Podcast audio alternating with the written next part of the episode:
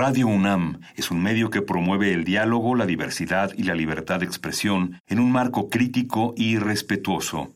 Los comentarios expresados a lo largo de su programación reflejan la opinión de quien los emite, mas no de la radiodifusora.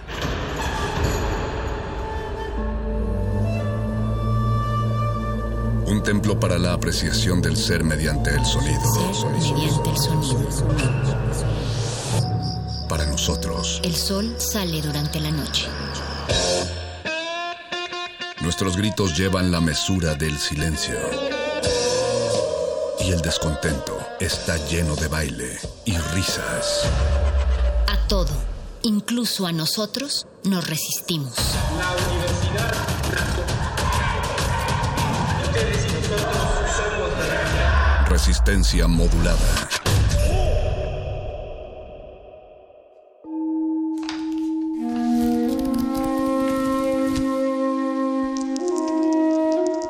En este sótano la vida es como el Tetris. Si haces algo bien, desaparece. Pero tus errores se acumularán hasta hacerte perder. Hay quien dice que la vida solo te da una oportunidad. Aquí, siempre tendremos otra vida. El calabozo de los vírgenes.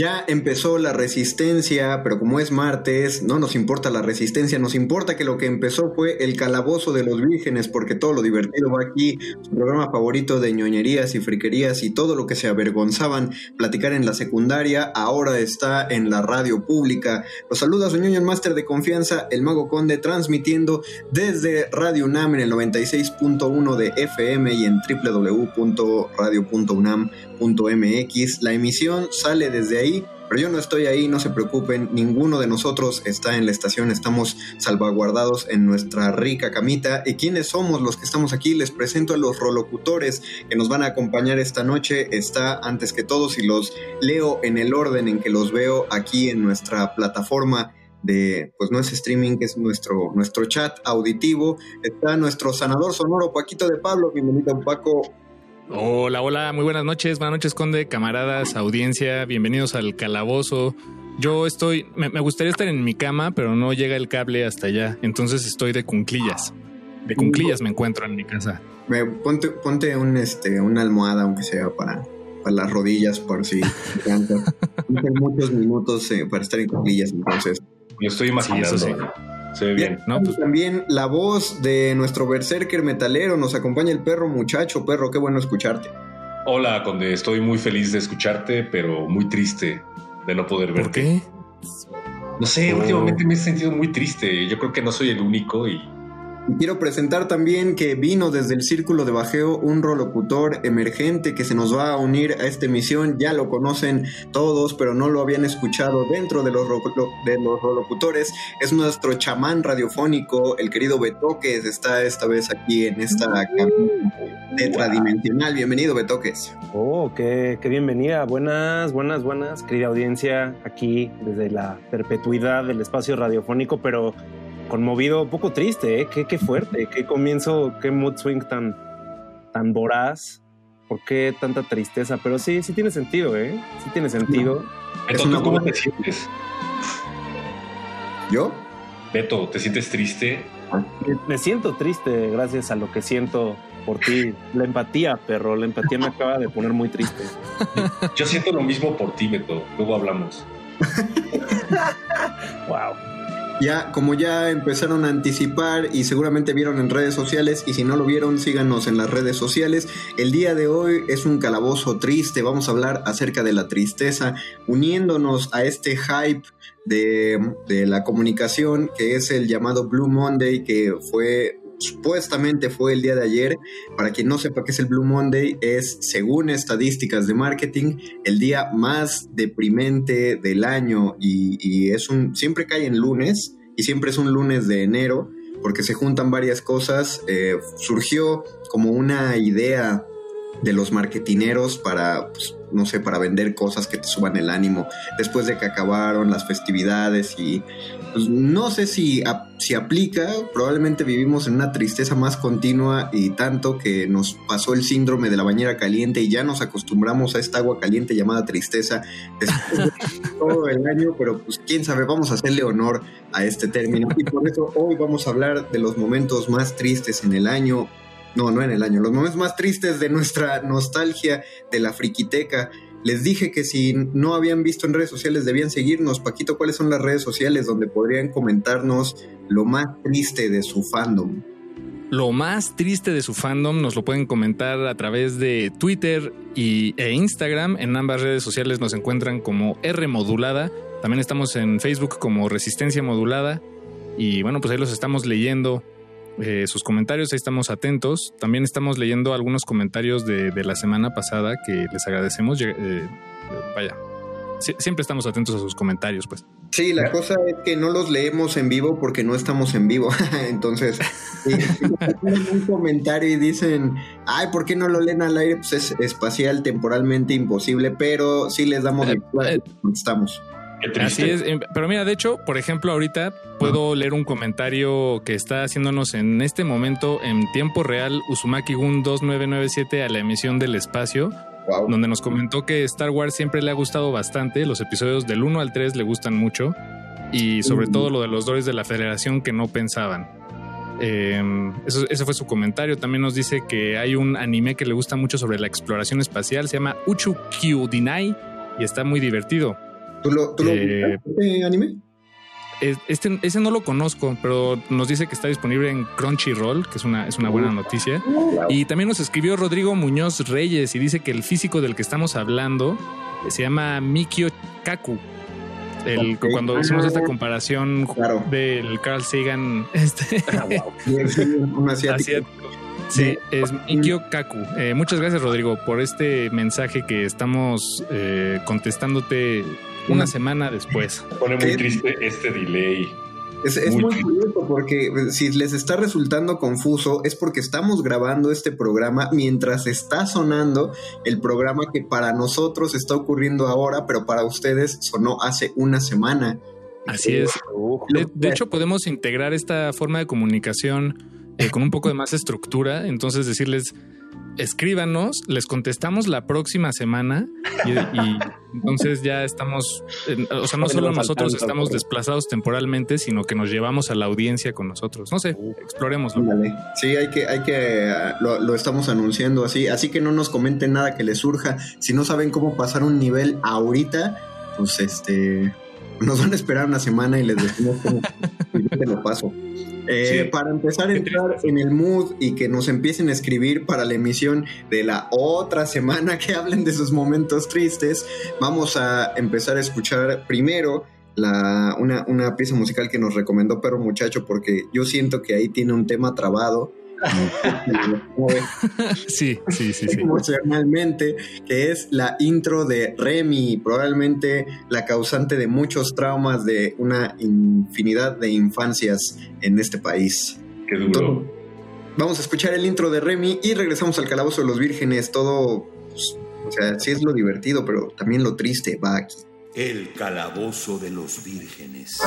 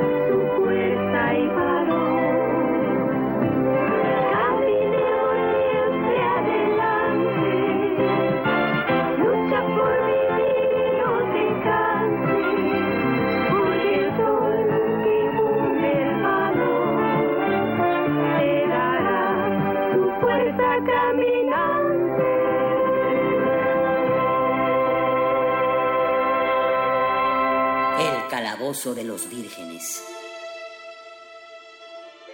Este fue el tema de Remy. No se dejen llevar por nuestras risas. No nos reímos de Remy para nada.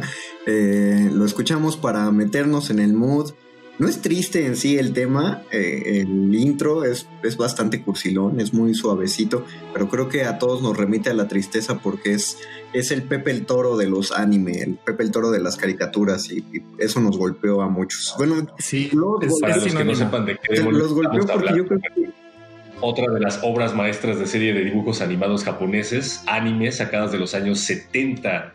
Duró un total de 51 episodios y fue creada en 1977 por Osamu Dezaki. En Venezuela la emitieron durante los 80. Omitan eso último. En México la emitieron durante los 90. ok. No, sí, es una caricatura que sin duda la historia le, le, mm, la ha convertido en sinónimo de tristeza, ¿no? Es, es ya eh, solo, bueno, es lo, lo que más se recuerda de esa serie Sí, como ¿sabes? sensación pura. Era, era muy interesante porque, bueno, había un bloque de caricaturas, hoy en día conocidos como anime, que llegaron a las televisiones de los niños que llegábamos de la escuela. Y supongo que la idea era precisamente eso, ¿no? Que llegaras de la escuela, te pusieras a ver caricaturas y, e insertas en estas caricaturas estaban los Caballeros del Zodiaco y series como esta, como Remy. Entonces era muy interesante porque entre mis amiguitos de la primaria coincidíamos en que teníamos prohibido ver Dragon Ball o Los Caballeros del Zodiaco por ser series violentas, pero paralelamente muchas de las abuelitas de mis compañeritos loaban a Remy. No entiendo por qué nos permitían ver una serie tan deprimente como Remy y no nos dejaban ver series tan no tan deprimentes como otras, pero bueno, ya eso era. Ese era mi trauma. Gracias. Nada más porque no había sangre, yo creo. Pero de igual, el- o sea, los Caballeros del Zodíaco tienen su tema triste porque tenía sus escenas eh, conmovedoras, si podemos llamarlas de algún modo. Sí, eran bien dramáticos, ¿verdad? Qué horror. Sí. Es que contrario a otros animes de acción, eh, porque creo que justamente cuando te concentras en, en algo que, que tiene tanta acción como las, no los cómics, pero sí las películas de superhéroes que están centradas en, en peleas, en momentos tensos, en, en poderes, es muy difícil si ya planteaste algo tan, tan, pues tan efectista como ver a alguien volar que, que quieras eh, concentrarte en un tema como, como una situación triste.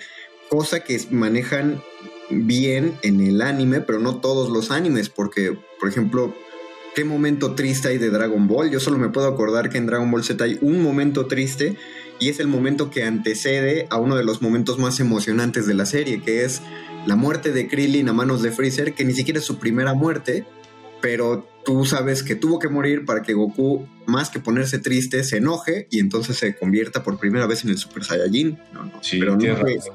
no se regodean en la tristeza en esa escena. Como que no le Sí, dan ¿no? tanta preponderancia a, a cómo se sobrepone. Eh, Oye, la muerte de Vegeta en esa misma saga es tristísima. A mí me movió Ah, muchísimo. más triste, sí. Y, y tiene otros momentos tristes como de, de Pan cuando es chiquita y está gritando abuelito y, y, este, como estos momentos entre, entre batallas. Pero, pero sí, just- eh, creo que lo, lo, lo, lo más, la, la carnita de Dragon Ball está precisamente en los momentos de las batallas y, y todo lo que sucede en medio, eh, o por lo menos lo que recuerdo, camaradas, porque son tantos episodios, pero de lo que recuerdo sí no, no hay nada especialmente emotivo. Pues ahorita que lo que dijiste lo de abuelito de Pan cuando es chiquita, también hay una hay un episodio de Dragon Ball cuando Goku va a ver a la esta bruja, a Uronai Baba, la que Ah, está sí. flotando todo el tiempo en su esfera de cristal y reviven por unos momentos al al abuelito de Goku y lo vuelve a ver, ese ese es el, el encuentro más esperado por toda Latinoamérica Unida. Yo también entendí esa referencia. Oye, me llamó mucho la atención lo que mencionabas sobre el superhéroe volador, porque bueno, lo interpreto como de qué se puede estar poniendo triste un ser que es capaz de volar, que es uno de los sueños recónditos de cada uno de los seres humanos o que ha tenido cada uno de los seres humanos, ¿no? No, no, no, no lo digo tanto así, no, no como el- no en el personaje, sino en Ah. los espectadores.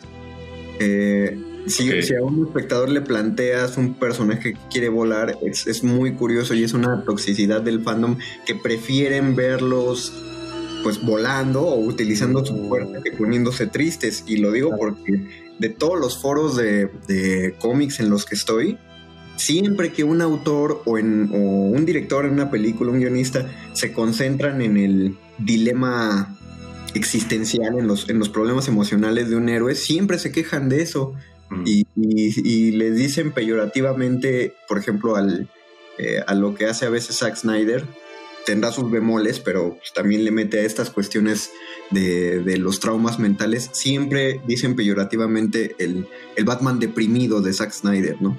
Ah, es, muy curioso porque me sonó muchísimo a la frase legendaria que le dice Brad Goodman, que era el editor de lo que después se convertiría en Marvel, a Stan Lee, cuando llegó a proponerle la idea del personaje llamado Spider-Man, ¿no?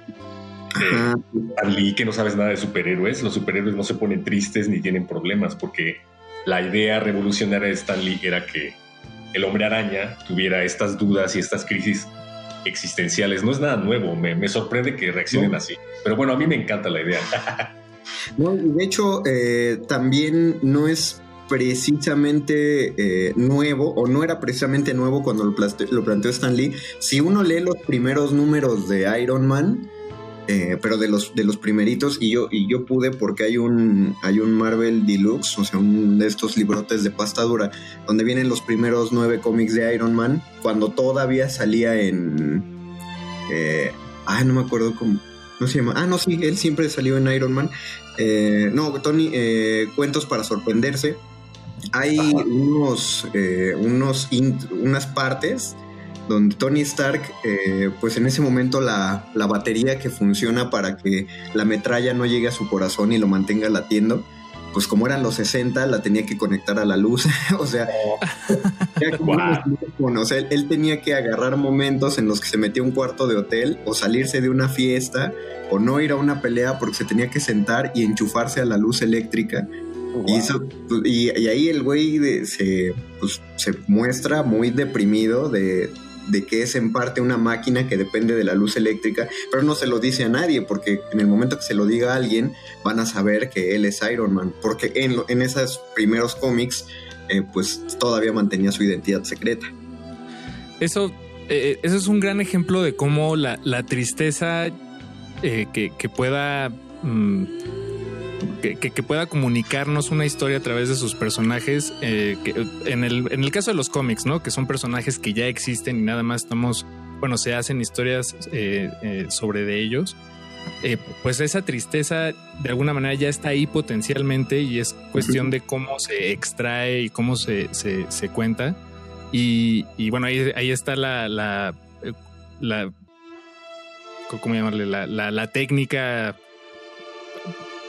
necesaria para quienes lo logran, pero hay- en el caso de las películas de Marvel se me ocurren varias escenas que pretenden ser tristes, pero es nada más un, un trámite. Creo que no, no, eh, no sé, pienso en contraste como lo que decías con en, en series de anime, por ejemplo, que eh, muy fácilmente pueden colocarte en situaciones de profunda tristeza una tras otra vez en la misma narrativa y en, en cambio en estas películas es como eh, uh, todo apunta a un momento de, eh, de mucha Claro. tristeza y luego se soluciona. No, y, y sí te entiendo, ¿no? O sea, eh, lo que dices es que en animes o en historias de manga, eh, la, un momento triste o un momento depresivo puede ser el motor de todo y está, desde los autores, está muy bien planteado, en tanto en centrándonos en el ejemplo específico de, la, de las películas de Marvel, de la saga del infinito,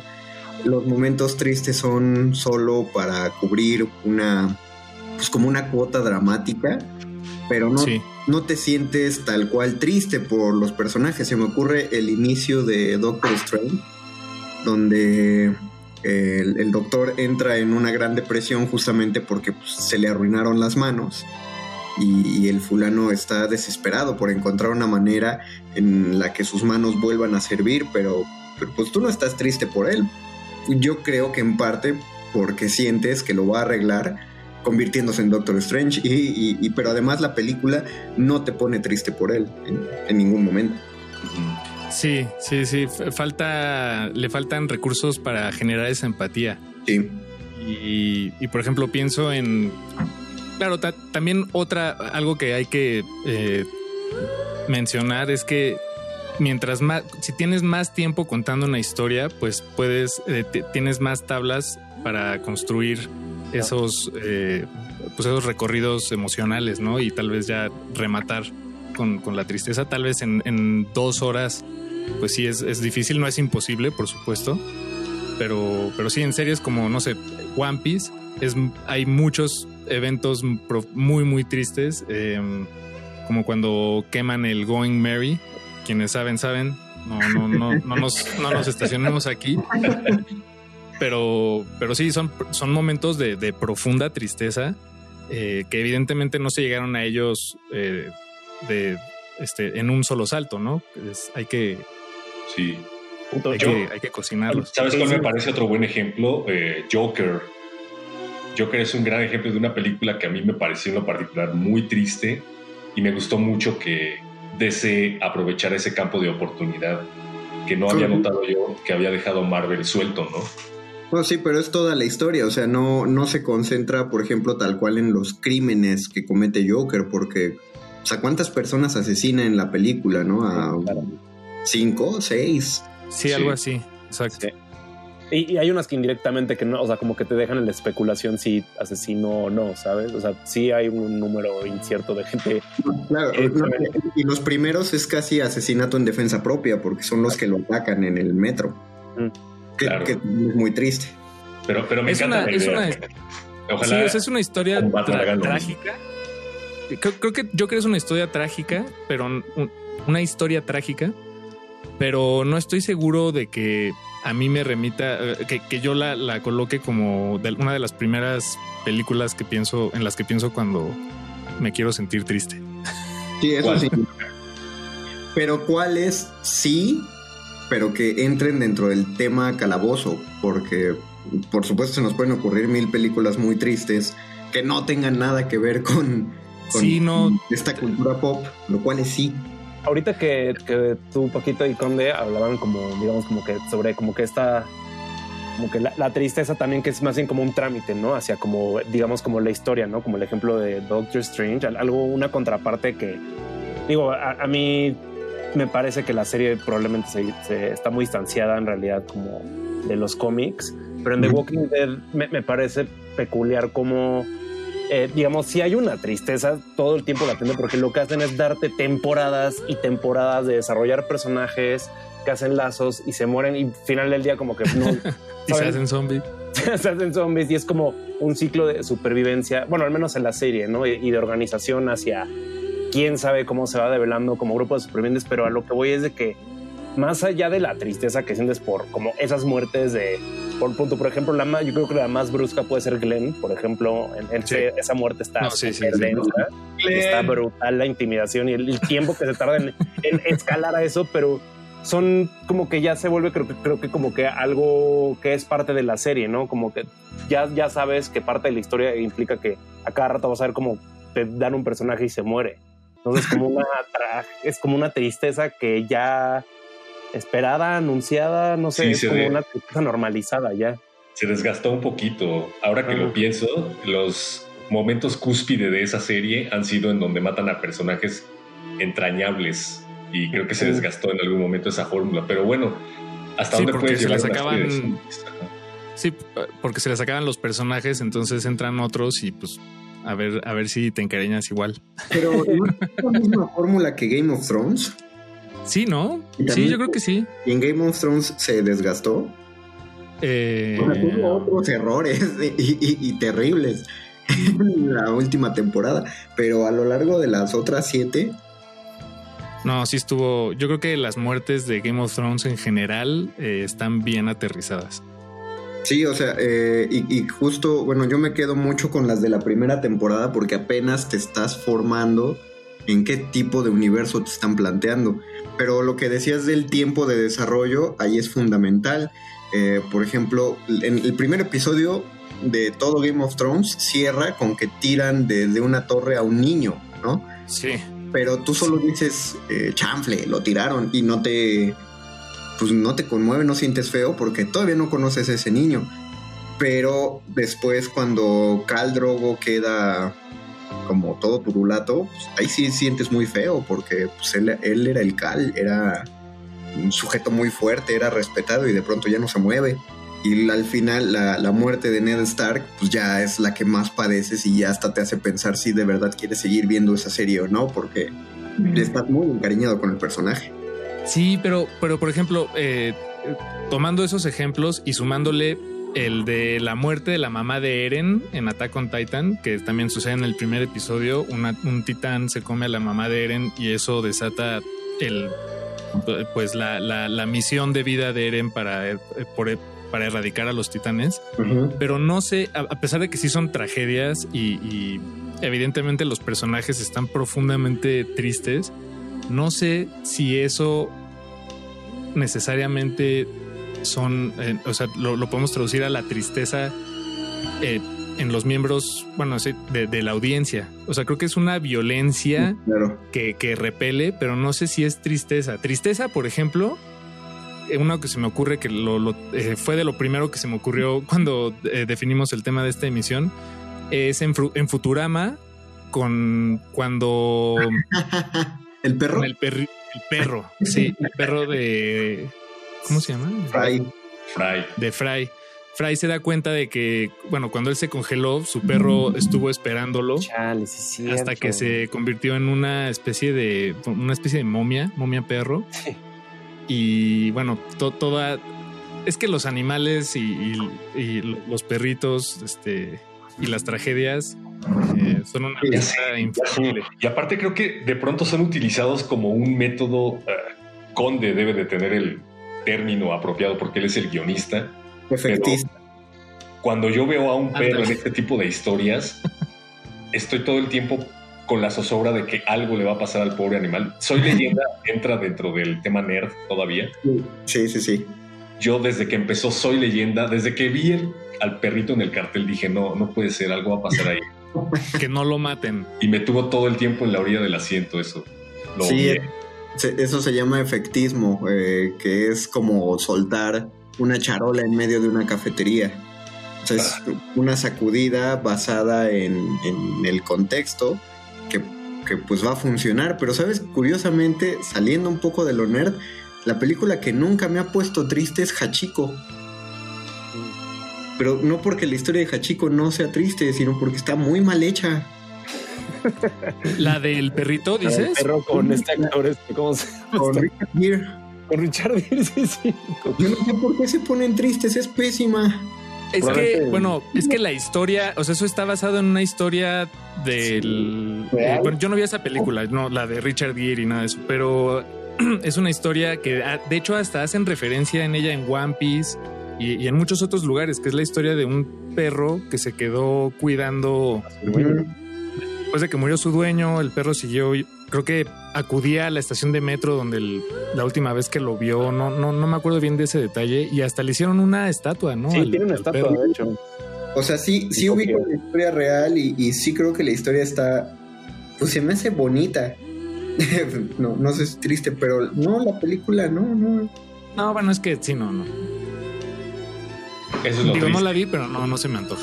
Bueno, o sea, para, para, para, ponernos, para tratar de ponernos más tristes, porque nada más me enojé por lo mal hecho que está hecho el guion de Hachiko, vamos a escuchar algo que sí está muy bien planteado en, en tristeza y en sacudida, y es de Rick and Morty. Vamos a escuchar a Macy Star con la canción Looking Down from the Bridge, que es de la escena de cuando eh, Rick no, es cierto, Morty acaba de arruinar todo un universo y entonces la, la, solución que le da Rick es que viajen a otro, otro universo, asesinen a sus nuevas versiones. Ah, no es cierto, en cuanto entran, explotan todo y matan a sus otros yo. Y entonces Rick dice, vamos a enterrarlos en el jardín y vamos a vivir en esta nueva realidad. Y Morty está todo sacadísimo de pedo porque sabe que está viendo a sus papás y a su hermana, pero son sus papás y su hermana de una realidad alterna, no del mundo donde los dejó, y entonces ahora tiene que lidiar con que va a vivir en ese nuevo mundo. Y bueno, la, la, la escena es muy densa porque cuando yo empecé a ver la serie yo pensé, ¿cómo van a arreglar esto? y nunca lo arreglan y, por eso que tiene, o sea, llega hasta un momento en el que Morty le, le dice a Summer, le enseña la tumba y le dice, ahí estoy, ahí está mi otro yo enterrado y, era el de este Como para explicarle el pedo de los multiversos. Está muy denso y me parece que lo musicalizaron magistralmente con esta rola. Entonces vamos a escuchar Looking Down from the Bridge. Ojalá se pongan tristes con ella. Y regresamos al calabozo de los vírgenes. Todo lo triste va acá. El calabozo de los vírgenes.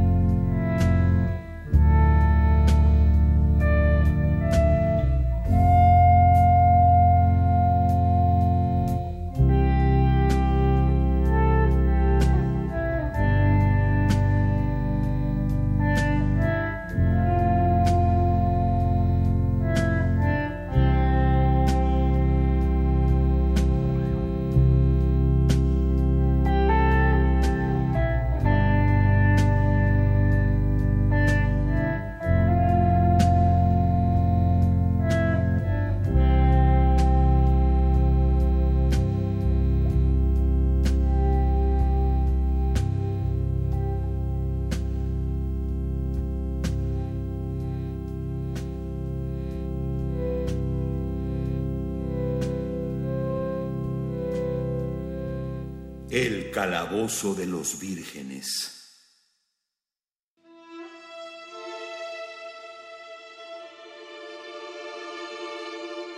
Hemos escuchado Looking Down from the Bridge de Macy Star, de, que salió, como lo escuchó, en la primera temporada de Rick and Morty. Y a raíz de esta serie y de esta canción, eh, como paréntesis, yo me metí a escuchar más cosas de Macy Star. Me parece un gran, creo que es un dúo, al menos por lo que ven las fotos de YouTube, pero está en, el playlist que yo le llamo La Hora Sad. Entonces, si quieren, si quieren música para, justo para bajonearse, ahí agárrense, agárrense de sus rolas, porque sí están, sí están pesaditas. Laura Sada. Sí, sí, sí, es pesado. Eh, Oigan, amigos, yo quería poner sobre la mesa el tema de la tristeza, la tristeza Disney. Si, si Uh, podemos, eh, uh. si podemos ponerle su propia etiqueta, porque, porque más o menos viene empaquetada igual, sabe igual, no sé, pero ¿Tú, co- tú cómo la ves? ¿Te, te parece una buena fórmula o ya, o, o lo mismo de tipo Walking Dead, que está tan utilizada que ya nada de Disney te pone triste? No, creo que para empezar, lo que sí voy a decir es que sin duda le, eh, hay que reconocerle que algunos de los momentos más tristes de la historia de las caricaturas animadas eh, están en su catálogo. La, la muerte de la mamá de Bambi, Sí, claro. eh, la muerte de Mufasa, creo que también cuenta. Ah, La creo que mamá, sí. de, Eh, la mamá de Dumbo también la pasaba muy mal. Creo la mamá de Dumbo, sin duda. Este, La mamá de Dumbo tiene una canción la de que le canta justo a Dumbo y también es tristísima, sí. Oye, toda la vida de Dumbo es tristísimo. no, bueno, sí. Y, y sí, la de Pinocho también. Ah, Pino- Pinocho es el Pepe el Toro de Disney, para que vean. Ah, Ándale. Está loquísima esa, esa película, además. Es que es súper oscura. Yo la vi en la primera cuarentena, en la primera parte de la cuarentena, la, la vi ya con mucha atención. Qué deprimente, qué. qué. No sé, no sé por qué se convirtió en un icono de ternuras y, pues, no, pobre Pinocho, qué, qué mala pasa. Lo que sí recuerdo es que de niño había escenas que me daban más miedo que otra cosa, que era cuando salía el titiritero comiendo cebollas y luego cuando los niños se convertían en burros. Oh, Pero oye, esos, esos niños burros nadie los rescató, o sea que... Sí, Bueno, Era una Sí, sí. Sí, pero pues igual. Nadie los rescató, pero eran medio desgraciados. Digo, no, no que se lo merecieran, pero, pero bueno, en el mundo de las caricaturas, en, en, en esa plan, en planes de, de los personajes, tal vez sí se lo merecían. Ok. Eh, pe- pero, pero sí, y bueno, y está todavía este eh, otra, es otro lado de la moneda que es eh, Pixar, que bueno, es Disney Pixar, que también com- como que se hizo la fama, siento yo, de, de, de ser esta productora de, de momentos también profundamente tristes. Sí, Ya sí. casi casi es la expectativa, ¿no? De, de cada vez que sale un, una nueva película de Pixar. Sí. eh, bueno, por lo menos yo sí entro esperando eh, que, que, que llore, que me haga llorar, que me guste. yo por eso no he visto Soul. No la quiero ¿Porque no ver quieres llorar? No estoy, no estoy preparado para, para el golpe emocional. La verdad, sí, sí, tengo que. No sé, tengo que hacer meditación antes porque no, no. Yo Yo todavía no la he no, visto, pero Up, porque no tengo Todavía Disney no Plus. ¿Todavía no que ver, Beto? Todavía no puedo ver Up, o sea, como que todavía no he pasado los 15 minutos de Up. Me quiebra. Ah, oh. Me quiebra. Sí. Bueno, ya viste lo más triste. Sí, me, agarró en curva. Vi gentrificación y la pérdida de una pareja así en tres minutos. Pero vi como estuvo brutal. No, Sí, creo, creo que, ahí averiguas qué tan muerto estás por dentro, o sea, y, y cuando ves Up dices, no, todavía hay algo vivo en mí. hay algo que... Exacto. Creo Me- que- Nada más me estoy acordando, ya se me quebró la voz. Eh, ¿Cuál se llevará la, la, la medalla de- del momento más triste de, de las películas de Pixar? Yo creo uf. que está hasta arriba entre dos cont- eh, contrincantes. A ver, ustedes, digo, contendientes, perdón, a ver qué opinan. Up, bueno, Sí. los primeros 10, Claro. 15 minutos de Up Eso pesado. ajá. y Toy Story 3, eh, casi hacia el final. Híjole, es que, es que justo a mí Toy Story 3. Toy Story 3 cuando se están yendo a la incineradora, sí me remueve todo, güey. Yo sí pensé que lo iban a, o sea, que sí lo iban a hacer. Dije, Ya, ah, mira, no. tal vez esta es la película en la que Pixar ya atreve, quema a todos sus juguetes. Cruzó la línea. Hubiera estado, creo que creo que las audiencias lo hubieran recibido. ¿Agradecido? Sí. No sé si agradecido, pero creo que sí hubiera sido un, o sea, un, un- un antes y después en la historia del cine. Yo no preciso en el guion y algún productor objetó. Algún productor seguramente dijo esto no puede pasar en el guion y lo cambiaron a la mera hora. No, eh, no creo que. No sé si a la mera creo hora. que- No, No la creo que mera hora. productor, perro. O sea, lo, lo- lo- la mesa de guionistas de Pixar es muy, muy estricta con ellos mismos. Y sí, y, y sí tienen mucho la escuela Disney. Entonces, si bien puede que lo hayan planteado en algún momento, ellos mismos también pueden ser los que dijeron, no, hay que echar esto para atrás porque qué horror. Claro, sí. Pero en general sí es muy nostálgica, ¿no? Yo creo ¿Saben que sí le momento de Pixar sí es, es- se me hace muy denso? Bueno, al menos en mi infancia se quedó muy marcado en este, ¿cómo se llama? En A Box Live, eh, eh, ¿cómo se llama en español? Bichos. La película de Bichos, justo cuando es es la escena de la guerra, eh, a mí sí se me hace muy brutal. Sí, Sí. A, mí, a mí me resulta muy divertida. Yo la verdad no me acuerdo. No sé, como ya está decapitado en un momento una hormiga, eso sí me sacó de onda. Pero no está decapitada, o sea, se, le- se embarran moras encima para, para simular que el pájaro que ellos construyeron los atacó. Eso explica muchos rasgos de tu personalidad, Beto. Pero, pero insisto, ay, quiero aquí insistir con el punto de que eh, Sí, lo, sí, lo no. mismo. Creo que, creo que las escenas de, de- de mucha violencia eh, que, que nos repelen no necesariamente se traduce a, a tristeza. Claro, son, son grotescas, pero no tristes. Es Yo- que ahí lo fuerte es que se dio cuenta de que nada más estaban peleando por como, como a la- o sea, que era inútil, ¿no? O sea, como que más bien como que todo lo que glorificaban de sus soldados era, era una mentira. Ah, creo que, estamos hablando, creo que estamos hablando de Ants. Ah, claro, me estoy confundiendo. Ah. estoy hablando de Ant. Sí, Con estoy- razón. No, y Ants es de DreamWorks, creo, ¿no?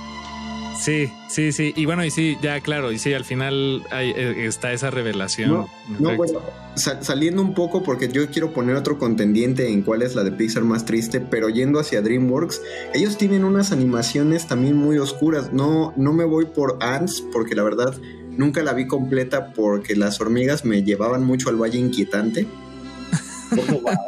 El baile de las pesadillas. Eh, No, es que el, el Uncanny Valley que le llaman a cuando ves algo que tiene ciertos rasgos humanos, pero no lo es humano del todo y entonces te pone incómodo.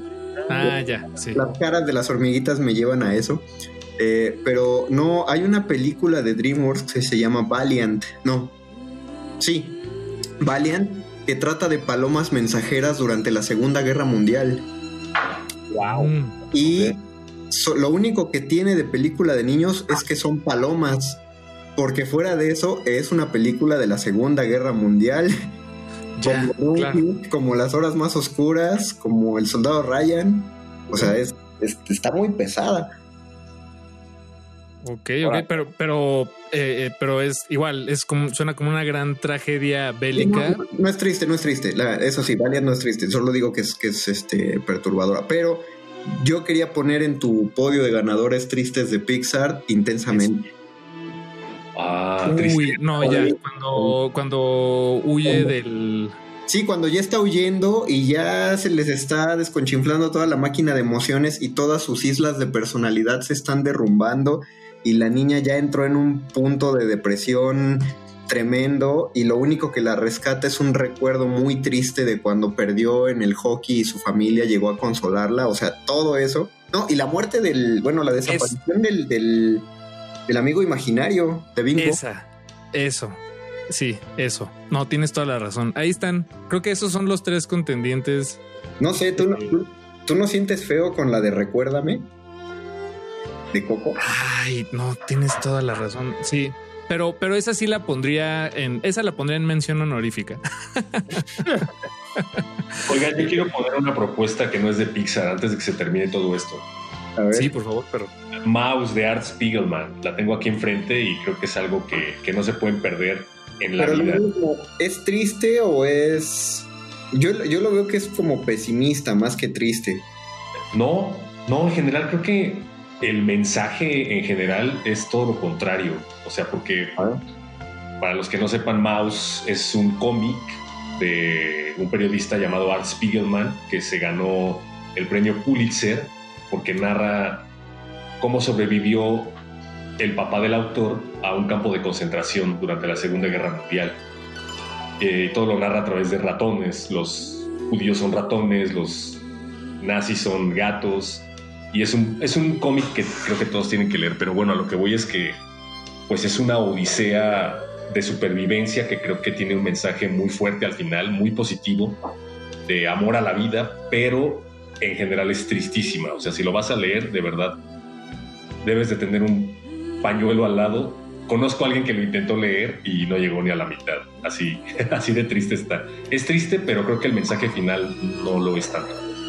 No, en, en, en, lugar de nombrar un ganador, mejor vamos a que cada quien de sus gustos eh, pop nos mencione cuál es el momento más, más triste que recuerda. Y, y voy a nominar a Paquito para que empiece. Oh. Eh... Uno, aunque, aunque, después digas, no, no, quería. Y en el otro programa de la otra semana ya dices, no, me arrepiento, pero en este. No, no, vas a ver, creo que sí, creo que sí tengo uno que, que, además, este, sí, sí, sí tengo uno. Tengo uno muy bueno. Esto es en Avatar, no la película de. este. De, Puta, de James Cameron. De James Cameron. O sea, de ahí no, no. Yo me refiero a Avatar de Nickelodeon, eh, The Last Airbender, la historia de Ang. Eh, hay una escena en la. No, no me acuerdo en, qué, en cuál de los tres libros es, pero creo que es en el tercer libro, en el último libro, en la que Iroh, el, el tío de Zuko, el, el general Iroh, eh, le lleva un. Bueno, va a la tumba de su hijo que falleció y, y bueno, le, le lleva un, un gesto y canta una canción. Eh, y bueno, yo digo, el momento en sí mismo es, es muy, muy triste, muy, muy triste. Pero además, luego me enteré de que el actor de voz que interpretó a Iroh, al, al personaje, que se llamaba eh, Mako Iwamatsu, él después de, de, haber grabado esa canción en el estudio de, de, de grabación de, las de sí, de, supongo de Nickelodeon, Ajá. eh, falleció y esa fue la última grabación oh. que hay de él. Y entonces al final de ese episodio, eh, dicen, este episodio está dedicado en la memoria de, de Mako. Entonces ya me metí a ver qué está, qué, quién es Mako y pues esa, esa historia. Entonces eso sí, me acuerdo que ese momento fue muy, muy profundamente triste. Changos. Sí. Ok, eh, perro. Yo, ah, creo que la postergación de la película de Rebuild of Evangelion. es que suena bien. ¿Betoques? Mm, yo creo que sí tengo muy fresco esta, porque justo me, me eché un video, o sea, me he echado un video recientemente que se lo recomiendo mucho. Lo que voy a decir es de Legend of Zelda Ocarina of Time, sobre todo el momento específico en que acabas el videojuego, acabas de triunfar contra Ganondorf. Excelente momento. Y estás ahí como en, digamos, como que en medio de, del castillo, eh, ya contemplando tus logros y te desprenden de Navi, que es tu hada, que era básicamente como que, digamos, como que tu código de acceso y lo que te podía ser parte del bosque de Kokiri. Entonces es un momento muy triste porque de niño tal vez no es muy claro porque tiene muchísimas capas de subtexto este videojuego. De hecho, me atrevo a dar una recomendación a la audiencia que creo que van a disfrutar mucho, nuestra querida audiencia aquí que escucha Calabozo. Un video en YouTube que busquen una clase maestra sobre subtexto de Ocarina of Time que te explican las capas de significado, pero lo, lo chido, lo muy chido esto es que no es, eh, digamos, como mera interpretación del realizador. Sí tienen, este, digamos, como uh, documentos, tienen como a, a archivos que van adjuntando y también tienen entrevistas con los realizadores. Órale. Y es, es, triste en realidad porque te das cuenta de que la historia de, de Legend of Zelda, Ocarina en ese momento, porque se, continúa con Twilight Princess y demás, pero es básicamente que a un héroe, que en este caso es un niño que es despojado de su infancia, y al ser un héroe nunca ha reconocido esa hazaña, ¿no? Y se queda perdido entre, entre el tiempo. ¿Qué es eso? Que viajas en el tiempo, pero quedas totalmente despojado de una pertenencia y de un hogar. Y es fuerte porque lo juegas de niño y no te das cuenta, pero no sé si les pasaba a ustedes, pero yo siempre que lo jugaba tenía como una sensación de nostalgia, Uf, tristeza. no, y como sí, que sí. Tenías que tener como una misión, ¿no? Como que sabes que tienes que hacer una misión, pero no sabes por qué, como que todo el tiempo te exigen mucho y todo el tiempo te están recordando que como que eres un niño. Es, es, es un juego triste, pero muy bonito. ¿Sabes qué, Beto? ¿Sabes qué, Beto? Yo sí recuerdo a Link, el guerrero del tiempo. Oh. Hashtag. Muy bien. Bien, bien, ¿Y tú, Conde? Muy denso. Pues yo, yo la verdad me gusta mucho ponerme triste con un montón de cosas. O sea, voy a hacer menciones honoríficas muy rápido. Me van a patear, pero en el momento que en el episodio 8 de Star Wars aparece la Star Killer y destruye todo un planeta, todo un sistema planetario, eso me resulta muy triste. Me resulta muy Oh, triste cuando Lotso abandonó a los juguetes de Toy Story 3. Eh, me resulta muy triste no, la, el chasquido de Thanos y después la muerte de Iron Man en Endgame, pero con lo más triste que me voy a quedar es justo la escena que da pie a la canción con la que vamos a cerrar, que es cuando Morty y Unity, que él con June, terminan su relación y entonces regresan a la Tierra y eh, pues le pregunta Morty a Rick si está bien y, y, eh, Rick le dice que sí, que pues no hay problema, finalmente esas cosas pasan en la vida y ya no, no pasa nada, pero se mete a su laboratorio y empieza a beber y está a punto de suicidarse Sí. con una máquina, pero lo único que impide su suicidio es que se desmaya sobre la mesa mientras está sonando la canción de Do You Feel It de Chaos Chaos. Esa vamos a escuchar, ese es mi momento más triste de la cultura pop. Muchas gracias Betoques por haberte sumado a esta emisión. Hombre, gracias a ustedes. Gracias Paquito de Pablo. Gracias a ustedes. Muy buenas noches. Gracias Perro. Gracias a Mario Conde, a Paquito y a Beto por hacerme feliz durante una hora. Con ganas, perro, con ganas, ¿eh? Está triste el perro. Vamos a ponernos tristes con esta canción. Nos escuchamos la próxima semana en el otro calabozo de los vírgenes. Adiós amigos.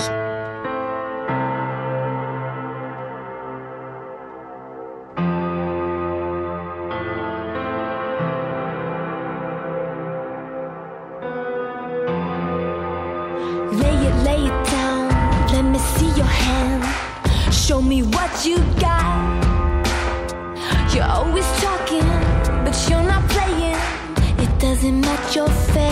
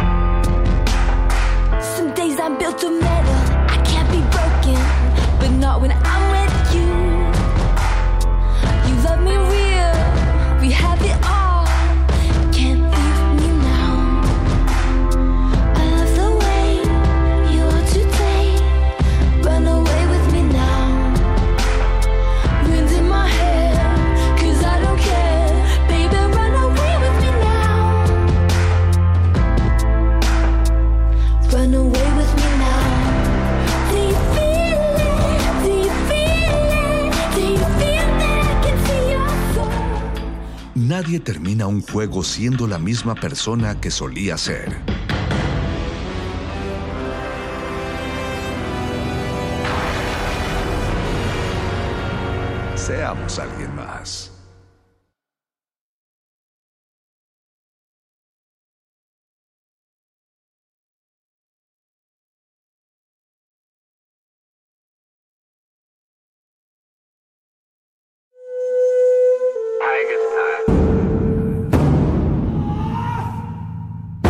Dos momentos excelentes para ver una película. El primero fue hace 20 años, en su estreno. El segundo gran momento es hoy. de retinas.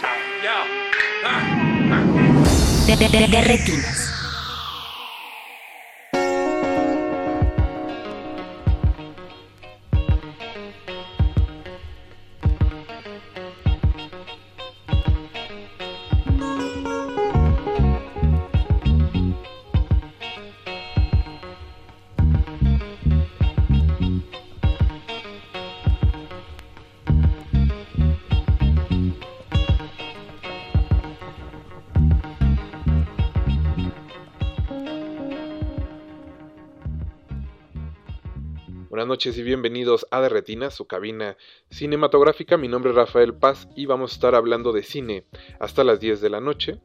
Muchas gracias por estarnos acompañando. También muchas gracias a Mauricio Orduña que se encarga de producir este programa y a todo el equipo de Radio Nam que hace posible su transmisión. Si nos escucharon la semana pasada, estuvimos platicando sobre algunas películas que hemos revalorado y, hemos, y nos han reconquistado durante la pandemia.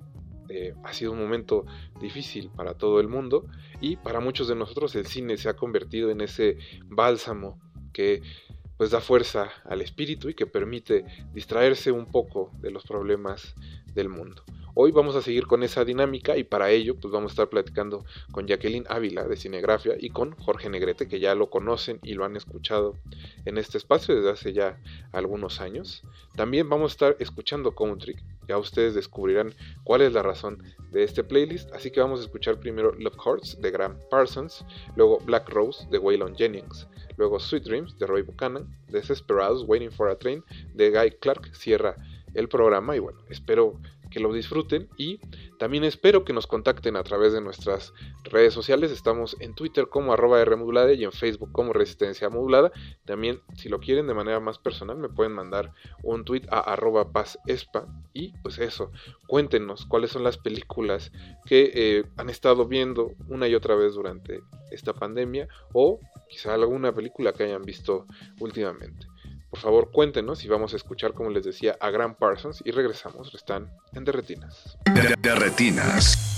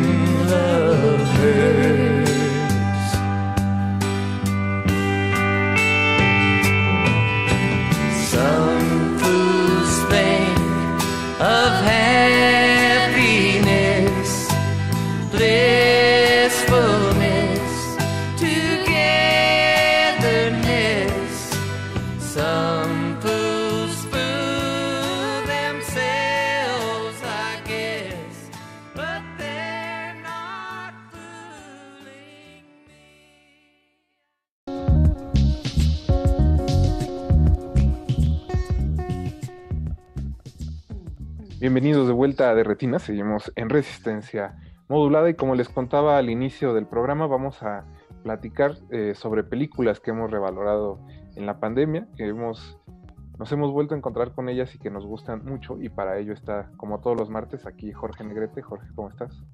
¿Qué tal Rafa? Buenas noches, ¿cómo estás? ¿Qué tal el frío? Pues este, aguantando, ¿eh? la verdad que ahorita nos ha ido bastante, bastante mal en cuestión de frío.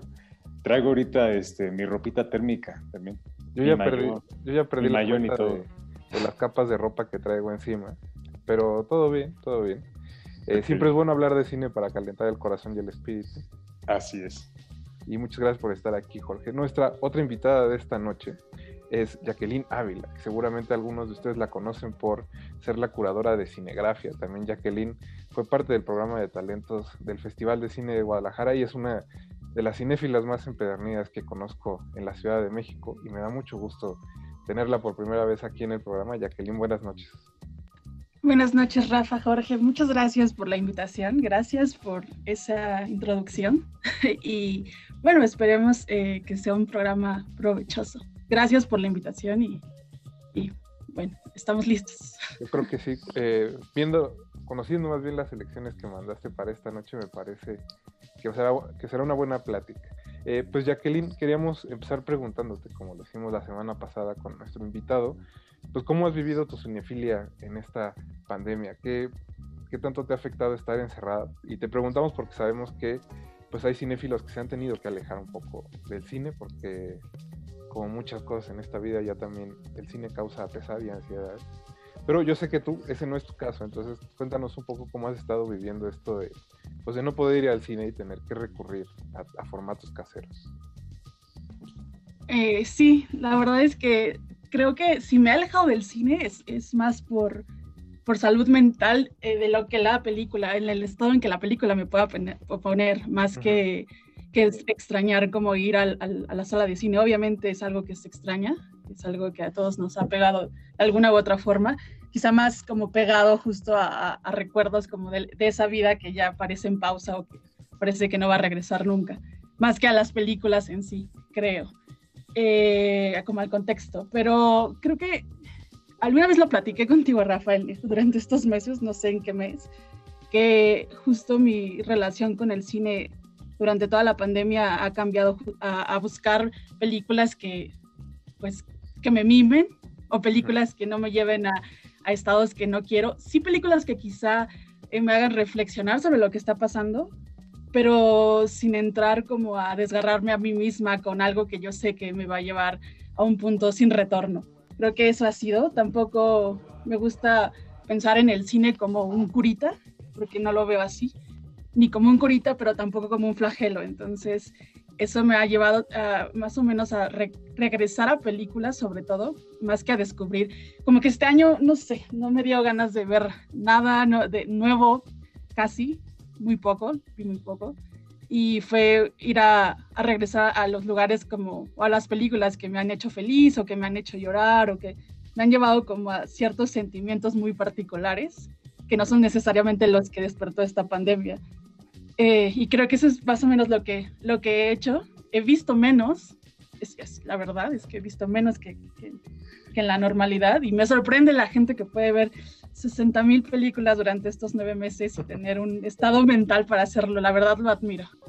Es que sí se, se requiere mucha disciplina para no dejar de ver películas. La verdad es que a mí también a veces me cuesta un poco porque soy extremadamente disperso, como Jorge puede atestiguar. Pero bueno, Jacqueline, pues eh, creo que no hay mejor introducción para tu lista que la que acabas de dar. Entonces, ¿por qué no nos cuentas eh, la primera película que elegiste? ¿De qué se trata? Eh, sí, bueno, eh, podríamos empezar con eh, You the Living, no sé cómo, creo que en español le pusieron La Comedia de la Vida, Dule Bande, de Roy Anderson. Eh, bueno, Roy Anderson creo que siempre ha sido un, un cineasta en, en el que me apoyo bastante, ¿no? En el que regreso a, a ver sus películas constantemente. Eh, no sé, me, me, me parece alguien que, que, que, con un visionado no es, no es suficiente para, para todas sus, sus, cintas. Esta en particular, si bien pertenece a, una cierta, a un cierto grupo de películas con, un, con una idea general, eh, me parece que es, no, no sé si bien la mejor, pero quizá la que está más en su punto esta idea que él ha llevado eh, respecto de, de divagar, o no sé si divagar, pero hablar sobre la humanidad, sobre los problemas que, que tenemos, sobre pues, los vivos, ¿no? El, los- el living. Eh, y bueno, ahora que caí en la película, me acuerdo que la última vez que la vi, pensaba que, eh, que todo este setting que él tiene y todas esta, estas eh, viñetas que, que tenían, eh, venían eh, eh, de un mundo postapocalíptico, un mundo en el que ya pasó y la gente quedó en un mood como de zombie. Es decir, eh, todo, sí, el mundo ya, ya habías pasado por una etapa de destrucción. Pero ahora, estando nosotros en un momento en el que parece que estamos suspendidos en el tiempo, la forma en que la vi fue totalmente distinta. Me, me pareció que, que más que estar en un estado post-apocalíptico, estaba en un estado de un limbo, en el mismo en el que estamos creo que ahora mismo, eh, que no sabemos qué va a pasar. No, Eh, creo que das en dime, el dime, punto, porque casi todas estas viñetas, como bien dices, son, son muy melancólicas. A mí siempre me ha parecido que Roy y su trabajo retratan un como un purgatorio en vida hasta cierto punto y que Ujú. los personajes viven entumecidos con su alrededor, ¿no? Porque siempre son, creo que es, es- en realidad sería un despropósito tratar de contar la historia de la película, porque no creo que ni Roy Anderson esté muy interesado en que contemos de qué se tratan sus películas. Pero sí, sí transmiten eh, estados de ánimos que creo que ahorita en la pandemia son extremadamente vigentes. Hay, hay un- una escena que, que me recuerda mucho el momento en el que vivimos, ¿no? Esta del hombre que está atorado en el tráfico y solo puede avanzar como un centímetro y, y dice algo a la cámara. Y, y justo así creo que me siento en la pandemia. No sé, ¿tú qué piensas, Jorge? Pues no he visto, no he tenido oportunidad de ver la, la película. Eh, he visto, he he visto otras de, de Roy Anderson. Y digo, algo, no sé si seguramente pues Jacqueline vio la última, la de About Endlessness. Eh, pero mm, creo que algo que, mm, que siempre resulta como muy...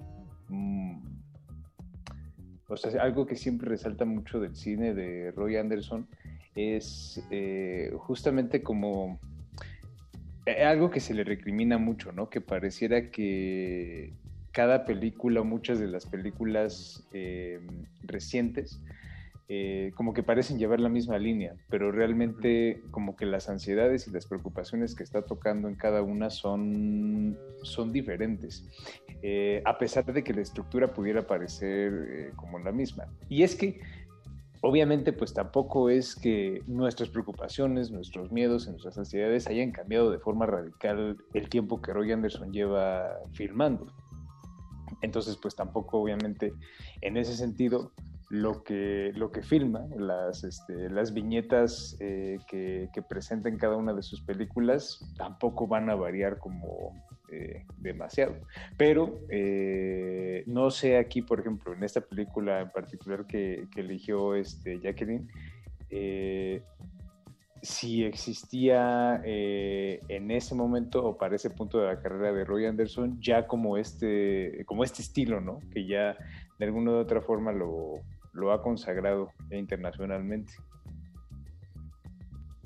Creo que es, es de los, si mal no recuerdo, de los directores favoritos de Jacqueline.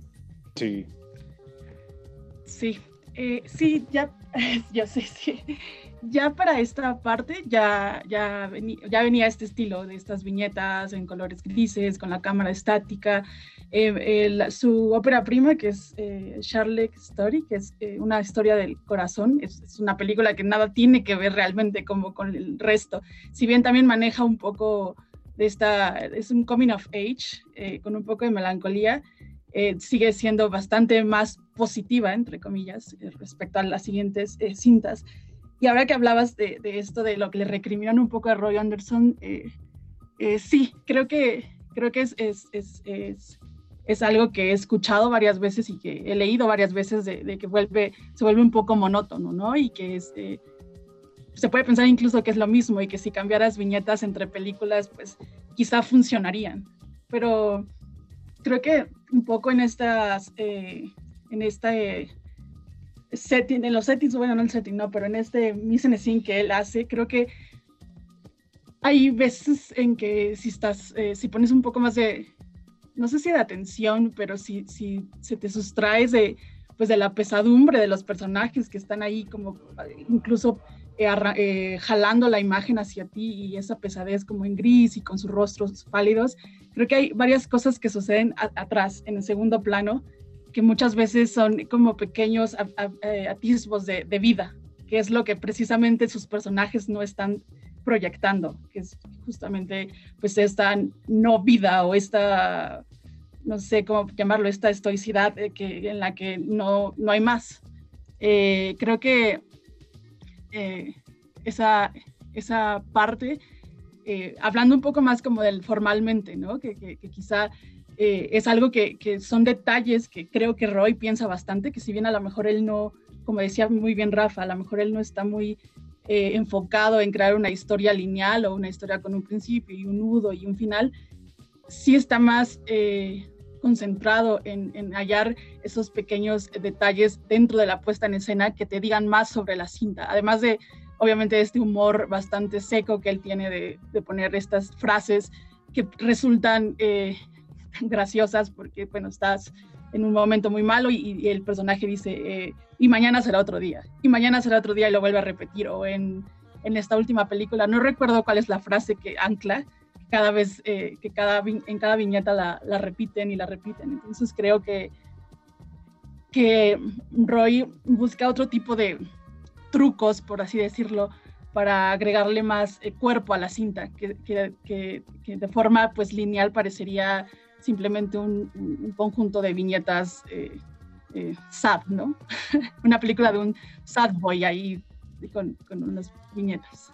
A mí, a mí siempre me ha sorprendido mucho que, que Roy encuentre, y creo que es de los pocos directores que lo logran muy bien, encuentre el humor en la vida cotidiana, ¿no? No es este, no es un humor abrasivo, digamos, como de comedia negra, tampoco es eh, como de la carcajada fácil, ¿no? Es un humor que es, que se siente como muy directo y muy de todos los días y sobre todo de las pequeñas cosas que, que nos pasan a todos, porque creo que esa es la clave en una película de, Yor- de Roy Anderson y quizá al mismo tiempo eso es lo que hace que mucha gente se distancie de ellas o la sienta, eh, porque he escuchado que alguien dice por que algo un poco banal, pero creo que ahí es donde está la clave de su éxito y lo bello de una película de Roy Anderson, que, que es en esas viñetas y en esos detallitos donde, donde sucede la identificación y al mismo tiempo nos conecta de una manera bastante, bastante particular. Sí, sí, sí, creo que eh, muchas veces, ahora que hablabas como del- humor de Roy, creo que también eh, muchas veces le ha definido a sus películas como eh, tragicomedias o comedias del absurdo. Eh, a mí me parece que sean tanto como del absurdo, creo que al, al contrario, eh, están muy cimentadas en lo que, en, en realmente en la existencia, en lo que es, ¿no? En, en el, día al día, el día a día, perdón, quizá eh, está intensificada las reacciones y vemos a las personas como, como bien decíamos, pálidas o sentadas por muchos minutos en una sala, pero bueno, ¿quién no ha tenido un momento así, ¿no? En el que te pierdes y estás desayunando y te vas y te abstraes eh, y demás. Eh, creo que además, en algún punto, pese a todo el pesimismo que pueda manejar la- las, las películas y, y el mostrar toda esta miseria humana en, en, en pequeños eh, pasajes que no son estridentes, que no son realmente de una fuerte carga dramática en el, en- en el momento, como otros cineastas que, que bus- buscan como impactar. Creo que aún con todo esto, eh, el, eh, Roy mantiene cierta esperanza. Eh, es decir, eh, al final a lo mejor, como en esta película en particular, a lo mejor el, el sueño de, de uno de los, de uno de los protagonistas de, de que va a haber una bomba nuclear al otro día o el, o el personaje que va a ser, eh, que, que es, es juzgado y que es encontrado culpable, eh, todos ellos, a lo mejor eso va a suceder, sí, pero eh, mientras eso sucede, la vida sigue, está sucediendo y la tienes que vivir. Y creo que en esta pandemia eh, sonará extraño, pero eh, da un poco, a mí me dio un poco, re- redescubrir la película me da un poco de esperanza en, en decir, bueno, tengo que soportar con humor y con estoicismo, con el orgullo que tenga es eh, lo que está pasando ahora, porque bueno, quizá mañana será otro día, como lo dice el personaje, y no sabemos qué va a pasar mañana. Exacto.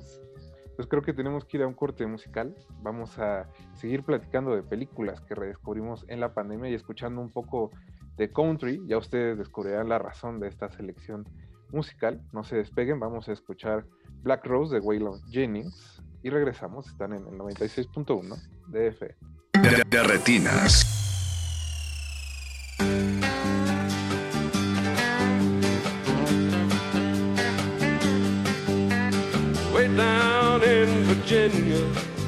Amongst a tall grown sugar cane, lived a simple man and a Dominica hen and a rose of a different name.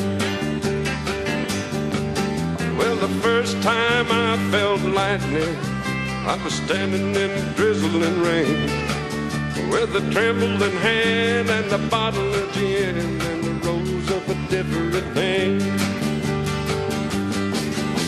The devil made me do it the first time. The second time I done it on my own. Lord, put a handle on the simple-headed man and help me leave that black rose alone.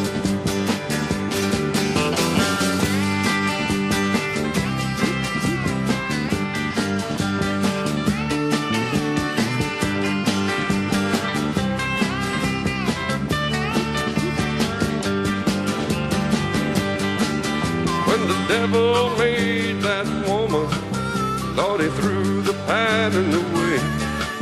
She was built for speed with the tools you need to make a new fool every day. Way down deep and dirty, on the darkest side of shame. I caught a cane cutting man and a bottle of gin with a rose of a different name. Devil made me do it the first time. The second time I done it on my own. Lord, put a handle on a simple-headed man. Help me leave that black rose alone. Devil made me do it the first time. The second time I done it on my own. Lord, put a handle on a simple-headed man.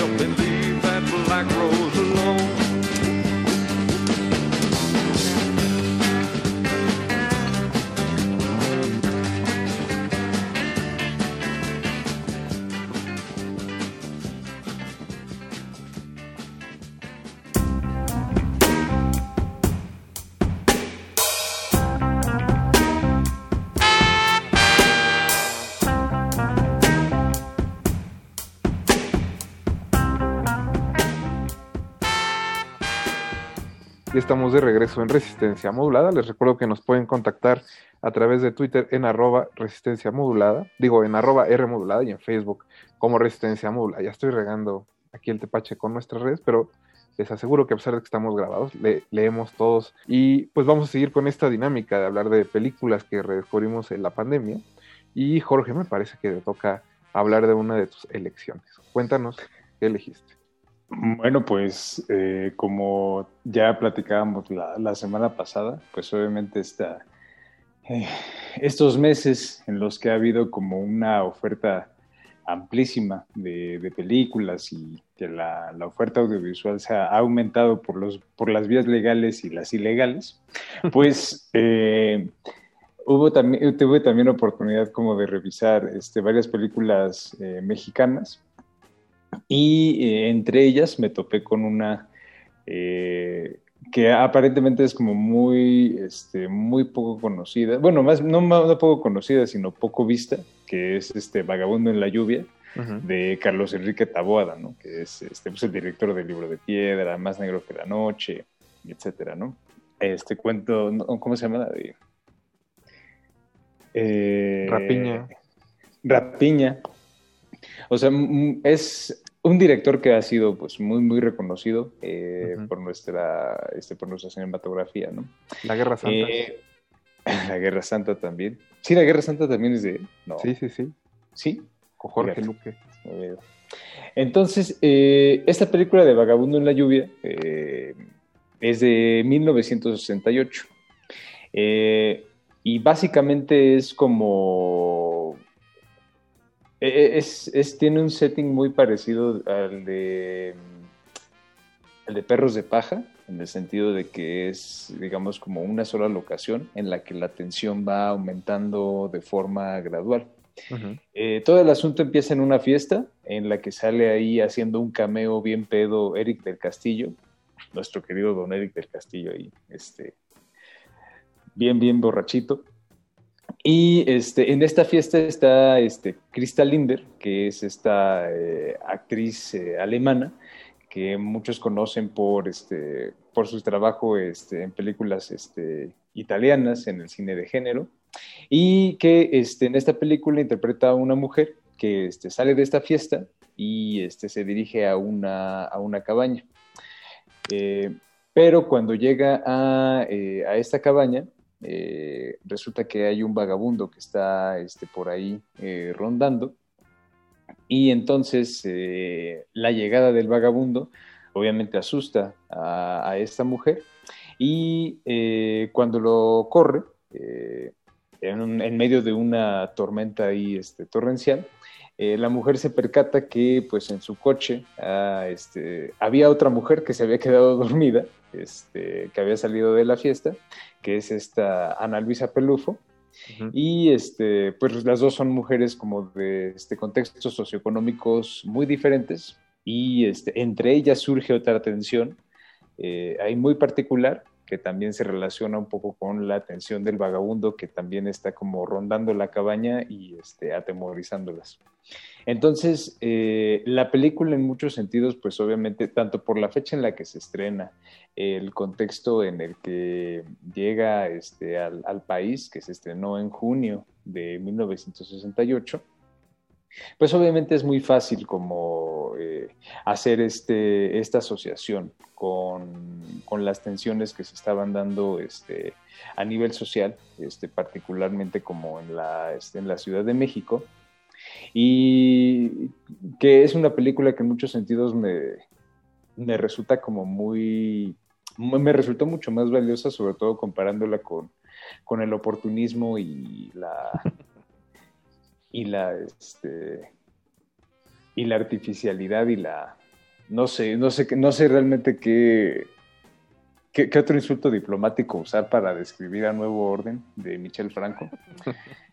Este, pero eh, creo que me resultó mucho, mucho más valioso y en muchos sentidos un- una forma mucho más aguda de usar los recursos de la ficción, los recursos del cine de género, para eh, hacer una crítica, o bueno, no para hacer una crítica, sino para, para hablar de temas sociales sin hacer referencia al evento como tal, ¿no? O sea, entonces es una lección ahí valiosísima que creo que Michel Franco debió de haber visto antes de hacer su, su chistecito. Yo, yo diría que no, este, digo, no he visto Vagabundo bajo la lluvia, pero imaginaría que la- el- los términos correctos son que no tiene la, la vacía estridencia de Michel Franco. Ándale, si le quieres poner así, está bien, no, no, no tengo problema. Y, y estoy muy a favor de que recomiendes una película de Tawada que no son las de terror, porque creo que es un director que se tiene que ver más allá de esas películas, ¿no? Que son, son maravillosas y muy especiales. pero que justo la, la fama de ellas ha hecho que el resto de su carrera, porque es un hombre que trabajó mucho tiempo en el sistema de estudios, digamos, acá en México, y que hizo carrera desde la época del cine de oro, entonces, y hasta los 80, ¿no? Entonces es un hombre que las vivió todas, digamos, dentro del cine mexicano, incluso que el, que el ejército le secuestrara una película. Entonces es, es una gran elección. Jorge. Yo no la he visto, pero eh, no sé si Jacqueline haya tenido oportunidad de echarle el ojo. No tampoco, pero cualquier cosa que tenga una sana distancia con el trabajo de Franco eh, me interesa. No, no, no. Yo creo que Franco vio a Buñuel, pero no, no de ahí, de ahí no pasó, ¿no? Creo que Pero, ajá, sin las lecciones. sin las lecciones y, y vio entre comillas. Eh, bueno, Pues tiene ya- su película, ¿no? Esta de A los ojos. Exacto. Pues Jacqueline, Así- te, así te lo toca veo. otra vez. Ah, ok. ¿Qué, te- qué- Eh, qué otra película elegiste? Bueno, la siguiente película es eh, El Río, de River, eh, de Renoir. Eh, esta película tenía muchas ganas eh, de verla desde hace mucho tiempo y, y solamente la, la tenía ahí descargada ilega- ilegalmente. Y, y no la veía y no la veía. Partía con la premisa de, de Scorsese de decir que cuando tenía 9, 10 años, eh, su papá la había llevado a verla y le había impactado bastante. Eh, la película y, y que, que él pensaba que, bueno, él piensa que es una de las mejores películas en- a color hechas eh, por siempre, digo, es su primera película a color, entonces eh, partimos de, de eso. Eh, y bueno, soy muy mala para contar las- la, la historia, pero está basada en, en un libro de Rumer Goden eh, sobre sus vivencias cuando, cuando vi- una, es una escritora estadounidense, cuando vivía en, en, en India, en la India, eh, cerca del río Ganges. y bueno, está basada en, ese libro. Renoir ba- batalló bastante para hacerla. Nadie quería entrar al proyecto hasta que conoció a un, un florista que trabajaba en Hollywood, él estaba en Hollywood y conoció a este florista y le, dijo, vale, yo voy a vender mis, tiendas de flores y voy a sacar mis ahorros, pero hazla. Y de hecho eh, andaba ahí leyendo que fue la única película que hizo. Después produjo una más en, en el 2006, eh, un documental sobre cómo se había hecho de River. Y fue la, la única película que hizo, como de- despedida, pero bueno, gracias a él se pudo hacer la, la cinta. Eh, después, eh, bueno, ningún actor de renombre quería realmente tomar los protagónicos. Eh, Brando y demás dijeron, no, los 40 días en la India, no, no, no, estás mal, no vamos a ir por allá. Entonces, bueno, al final fue un cast eh, con, con actores, muchos no actores, actores que fue su primera y película y su última película, solo hicieron esa. Y bueno, es una cinta, es un coming of age también, creo, eh, que, que está como a la mitad entre, yo creo que entre ficción y en- entre documental, ¿no? Re- realmente el trabajo que hizo Renoir para, para pues para eh, capturar India y capturar el, el- el, pues el contexto hizo que, que la cinta a, a los años se convierta como un, docu- un documental o un, sí, un documento audiovisual sobre la India de, de ese tiempo y sobre un contexto en específico. Eh, creo que la, la historia no tiene grandes eh, desenlaces o grandes mensajes, creo que es más como el río, ¿no? Fluye entre la el, como el río fluye y como la vida que fluye, ¿no? De un inicio a una muerte y con todos los problemas que puede haber en el medio. Eh, creo que eh, es una película que, que, que, descubrí que, y que, que creo que te da bastante paz verla. Es decir, el, el- el ritmo es muy pausado, sin ser lento, pero tampoco sin eh, hacer estas grandes eh, ideas sobre el paisaje. Si bien eh, al, al final el, el India se vuelve, no me gusta decirlo porque odio eso de un personaje más, pero se vuelve importante para la película, eh, muy relevante, ta- también porque, bueno, es la primera película color de Rana. Eh, creo que, que, eh, que la cinta mantiene un equilibrio muy sano entre, entre todo, entre la historia, entre el- los personajes, las actuaciones, que los actores están en su punto, y el, pues, el escenario en donde, en donde están. No sé si, si han tenido oportunidad de verla, qué opinan, les gusta, no les A mí gusta. me llama un poco la atención eh, que menciones a Scorsese, porque creo que para su generación de cinéfilos, no tanto de cineastas, es una película muy importante. Yo, yo la conocí, por ejemplo, este, leyendo un libro de Javier Marías, ¿no? que ahora es este viejito de derecha que se la pasa gritando eh, este, contra el, el futuro en Twitter. Pero en el momento en que el, eh, leí sobre ella fue porque él decía que era una de sus películas favoritas. Y recuerdo también haber leído alguna vez eh, muy entusiasta a José de la Colina hablar de esta película de Renoir y que como dices es, es muy sutil en sus temas, es muy sutil en la manera en que está abordando la historia y sobre todo creo que es una de las, de las pocas películas sobre lugares exóticos, ¿no? Entre comillas, que no, no están, no se convierten en un folletín vacacional más. No sé qué pienses, Jorge. Sí, yo eh, ya había visto la película hace, hace algún tiempo y la revisé este, pues apenas hoy, este, hace rato por, ah, eh, para, para, el, para el programa. Y, creo que lo que dice Jacqueline, o sea, no puedo, o sea, creo que es muy, muy justa esta parte como... Se, se usa de repente mucho eso, ¿no? Como de entre ficción y documental, entre ficción y documental, pero creo que una, es una película que está justamente ahí, en esa, en uh -huh. esa, en esa, en ese límite. Y, y, bueno, realmente está en los dos terrenos, porque podrías verlo por un lado como un, como un muy bello documental sobre las tradiciones y las deidades como hindúes, ciertas, ciertas tradiciones y ciertas deidades, y por el otro lado como esta adaptación del libro, pero justamente filmado con una belleza eh, extraordinaria, ¿no? Con la atención al detalle y también, como decía Jacqueline, con un, con un, ritmo, muy, con un ritmo muy particular.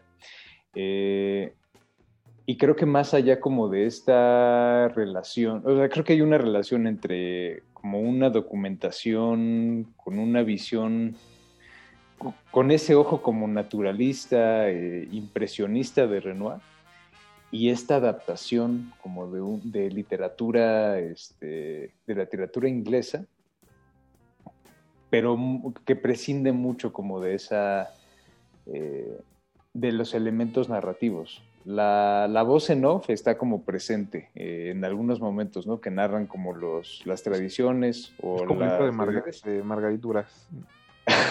algo, algo parecido, ¿no? Digo, obviamente en una vena mucho más eh, literal, porque mucho del, sí, sí. De, la, de, la, voz en off va como en esta idea de explicarte lo que está pasando, explicarte lo que estás viendo, pero por otro lado, la, los personajes hablan por sí mismos, ¿no? no necesitan esa voz en off, ¿no? La voz en off realmente nos está orientando en algo que ellos ya saben, en algo en lo que ellos ya viven. Entonces creo que eso es un gesto muy bonito de, de Renoir y de la película. Y yo no sabía eh, que era su primera película a color, porque viéndola parecería que este hombre lleva años trabajando con, con el color. Exacto. Pero bueno, algo, algo le aprendió a su padre justo, creo que hay algo muy pictórico en la película, muy bonito, y que si no la han visto, yo, yo sugeriría que corran y la vean. Eh, no es necesario recurrir a la, piratería, como dice Jorge, la pueden encontrar en YouTube con subtítulos en español. Y creo que eso nos hace más feliz a todos. Eh, vamos a ir a otro corte musical. Les recuerdo que seguimos escuchando country. Eh, ahora vamos a, a poner Sweet Dreams de Roy Buchanan. Eh, estamos en Twitter como arroba Rmodulada y en Facebook como Resistencia Modulada y estamos esperando que nos digan qué películas redescubrieron durante la pandemia. No se despeguen y regresamos. De, retinas.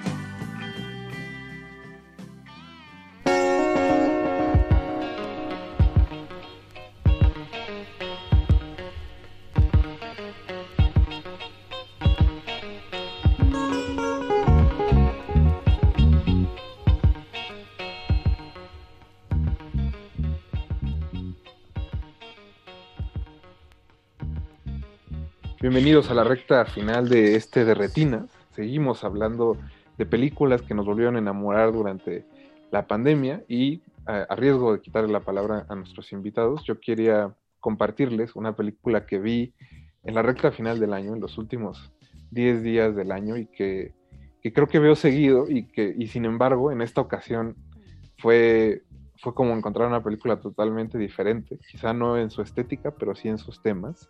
La película de la que estoy hablando es La Diligencia, el clásico de 1939 de John Ford, que, como bien dice Jorge, eh, da una clave de lo señor que me estoy poniendo y de, y de cómo con la edad quizá entiendes otras cosas diferentes. Lo que más me llama la atención de la película, más allá de que es la historia de este grupo de hombres que se ve forzado, hombres y mujeres que se ve forzado a convivir adentro de una diligencia y que está bajo amenaza de ser atacada por un grupo de pues de indios americanos, de, de nativos, pues es, es, la forma en que Ford a lo largo del tiempo ha generado esta pues fama de ser un hombre de derecha, ¿no? de ser un hombre súper eh, recto y americano, pero la película, como bien dijo por ahí este Díaz Martínez cuando puse un tweet, pues da a entender que, que, si Ford viviera odiaría mucho todo lo que está pasando con Donald Trump y la manera en que se manejan los Estados Unidos. Estoy seguro, chicos, conociéndolos y por los cinéfilos que son, que sí han visto esta película. Entonces, quisiera saber también, pues, qué piensan de ella o si la han visto recientemente. Jacqueline, ¿tú, tú la has visto a últimas fechas? No, últimas fechas, hace bastante, bueno, no tanto, pero en la universidad. Es que es de, esa, es de esas Pero películas. sí, sí, sí, sí, es de, de las películas, ¿no? Que las, la tienes eh, que ver, ya después tú decides si, si, si la revisitas o si Ford se vuelve alguien eh, al que acudes en ciertas situaciones, ¿no? no eh, pero claro, de que es un, una película, de, no, no, diría que de trámite, porque de trámite suena como que ah, la tengo que ver porque la tengo que ver. Más bien una película, iba a decir ahora formativa, estoy cayendo en todas las taras de, en los clichés. de, de las clichés de la crítica. Pero sí, me sorprende, me sorprende, no, no sabía que, que por ahí ibas, Rafa, yo te ubico en otros cines. Es que yo tengo fama de que me gustan las tripas, pero me estoy poniendo muy señor, como, como puedas atestiguar Jorge, eh, que ha visto mi transformación en los últimos años a este, al género del western, que debo decir que cuando era adolescente, como bien dices, y alguien me forzó a ver La Diligencia y algún otro western, eh, pues no fue de mi agrado. Era, un género que, que, que, no me emocionaba en lo, en lo más mínimo, y sin embargo creo que en los últimos cinco años ha sido una de esas cosas, una grata sorpresa. ¿Cómo ves, Jorge? Pues sí, Rafa, antes este, te gustaban las tripas crudas. Ahora no, nada más te las comes recalentadas, man.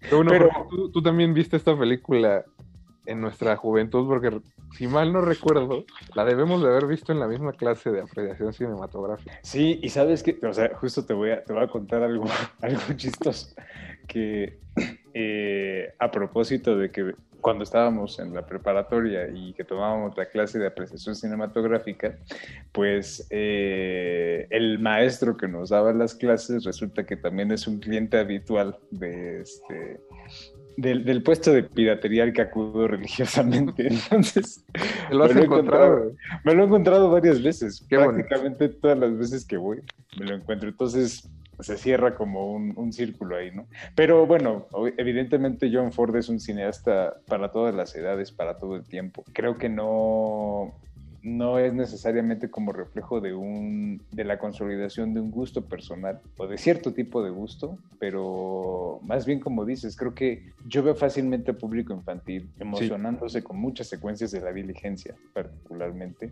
A lo mejor desechando otras, ¿no? Pero a lo mejor cuando llegas, es de esas películas a las que llegas en diferentes momentos o diferentes etapas de la vida. Y ahí creo que también es como muy justo el término que usa Jacqueline, no como de formativo, porque realmente es, un, es una película a la que puedes llegar en cualquier etapa, cualquier momento de la vida y justo encontrarte con, con cosas que resuenan a nivel diferente, pero todas esas veces que la ves te emocionas y creo que eso es lo, lo chido, ¿no? Y lo que lo que creo que aprecias o lo que creo que pareces apreciar mucho de, de, la película. Oye, y a pesar de lo mucho, digo, de lo mal que me cae John Wayne, la persona, creo que en efecto eh, esta toma de la primera vez que lo presenta Ford a cuadro es inolvidable. Una vez que la ves es, es un cuadro que nunca se te va a olvidar en la vida. eh, él con un rifle de un lado y su, y su silla de montar del otro, ¿no? Entonces creo que es, es maravilloso ver esa película una y otra vez y que está bastante justificado el hecho de que la leyenda, ¿no? El mismo Orson Welles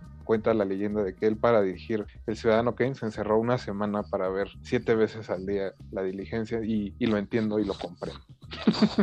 y pues antes de cerrar el programa, Jacqueline, eh, sabemos que tienes otra elección ahí guardada en la cartera. Entonces cuéntanos un poco de ella. ¿Qué se trata? Eh, sí, quizá la película menos conocida o la menos eh, gran película después de haber pasado por Anderson y Renoir, pero es eh, The Thing Called Love de Peter Bogdanovich. Siempre tengo muchos problemas para, para pronunciar su apellido. eres la única. Eh, y este, sí, claro, y, y, y- y, bueno, di con ella porque eh, hace, desde hace como un año y medio, dos años, he estado como muy interesada en Bodaknovich, que me parece que es una figura con muchos claroscuros, como actor, como productor, como cineasta y como persona, en- como persona ya sin todos estos títulos. Y también, bueno, viene de mi obsesión compulsiva por eh, River Phoenix. Eh, esta película es la última película que, que él rodó, com- en com- bueno, completa, que la terminó, justo eh, Dark Blood, que es, digamos, la última, la última, fue, no la terminó, pues murió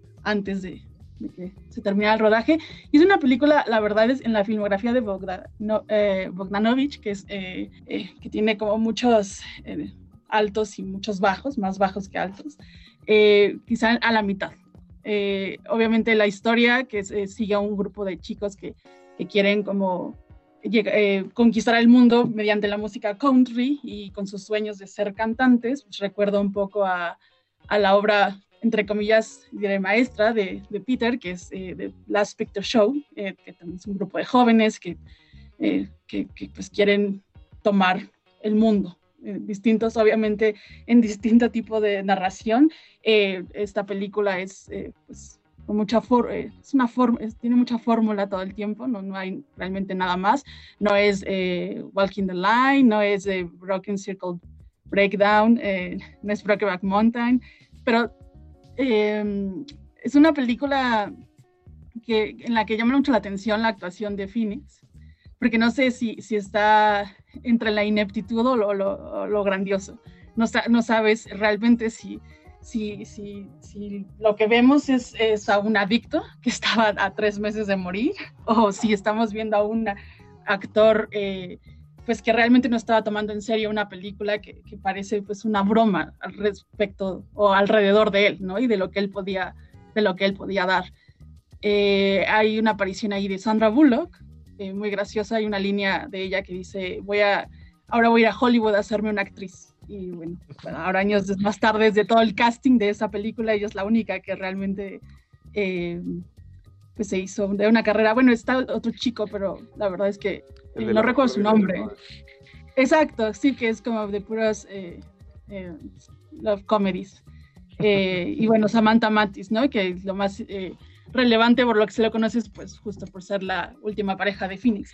Eh, sin embargo, creo que es muy, es muy graciosa la película. es una película entre... eh, en general la historia es, es muy lineal, es, no tiene como grandes, eh, grandes vuelcos ni nada, pero es, es muy graciosa la interacción de los actores con, con River. Hay momentos incluso en, lo que, en los que parece que ellos están, quisieran como decirle, sabes, contéstame, actúa, haz algo. Y River, bueno, parece un narcolíptico, o sea, si ya en My Own Private Idaho lo había hecho, pero realmente conscientemente en esta película eh, es un zombie ahí. Eh, pero aún así es una película agradable, creo que a- si a alguien le gusta el country, si quiere ver a River Phoenix cantar, si quiere verlo en este pre eh, su precamino a, pues, a, a la tragedia que ya todos conocen, creo que sería, es muy recomendable eh, verla. Y ver a Sandra Bullock en una muy mala actuación, digo, es una mala actriz en general, pero muy, muy mala en esta. Creo que es muy gracioso lo, que dices de que es la única que pegó, porque justo la película acaba con ella poniéndose una gorra de los Yankees, ¿no? Porque ya va a ir a Nueva York. Y unos Exacto. años después, ¿no? Dos años después, su gran papel se vuelve este Mi Simpatía, donde hace de agente del FBI. Y justo gran parte del inicio de la película es que es una mujer que no se peina, entonces siempre anda con gorra. Entonces, eso creo que es bastante gracioso. Y en general, yo no había visto esta película hasta que tú la mencionaste, Jacqueline. Y creo que es, es, una, es una película con mucho corazón, que como bien dices, es, es muy de fórmula, pero que va muy a- en tono con, con el trabajo en general de Bocano, eh, Bogdanovich, como ves, no eres la única que tiene para pronunciarlo, que eh, se recarga mucho en su lado de historiador y que es una especie de, de revisionismo del, del Hollywood clásico. Pues creo que con Creo esas que- eh, bellas palabras dedicadas a River Phoenix vamos a terminar este programa. Eh, Jacqueline, antes de irnos, eh, ¿dónde te puede leer la gente? ¿Dónde te pueden contactar en Twitter? Y también cuál es la cuenta de Cinegrafia. Eh, sí, arroba Fransky con Z y K, Kie, eh, guion bajo en Twitter y arroba cinegrafía guion bajo en, en Twitter también. Ahí pueden leer en cinegrafía.com o más que leer, ver eh, Mirar. ensayos visuales y mirar, sí. Jacqueline, de verdad, muchas gracias por habernos acompañado. Espero que te hayas divertido. Jorge, también, muchas gracias por estar otro martes aquí en Derretina. Al contrario, Rafa, muchas gracias. Muchas gracias también a Mauricio Orduña que se encargó de producir este programa y a todos ustedes que nos escucharon a través de Radio UNAM. Recuerden que tenemos una cita para hablar de cine el próximo martes. Se cumplen 20 años de Donnie Darko, así que vamos a estar hablando de esa película en particular. Y pues yo soy Rafael Paz y como les digo, nos escuchamos el próximo martes. Hasta luego.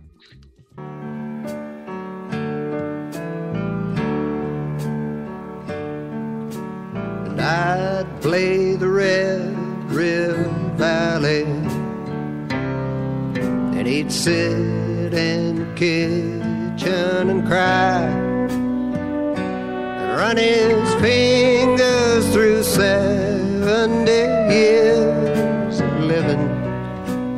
and Lord, has ever well I drill gone dry.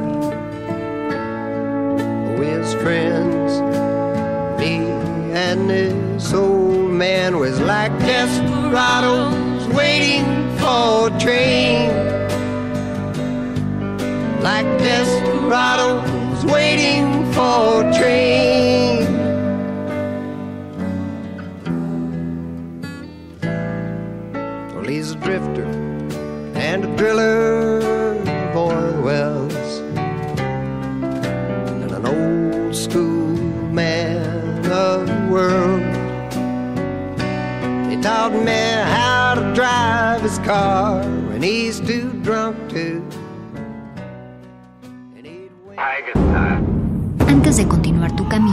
Recuerda, no hay películas sin defectos. Si los buscas, te convertirás en crítico de cine.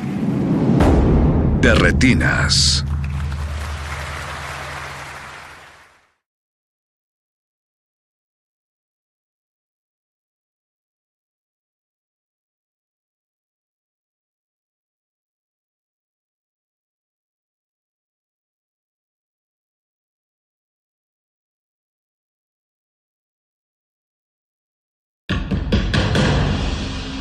Como dijo el sabio Playlist Zoo, el viaje de las mil canciones empieza siempre con la primera reproducción.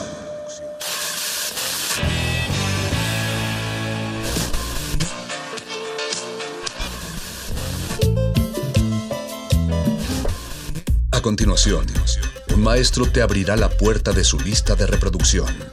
El resto va por tu cuenta. Play listo.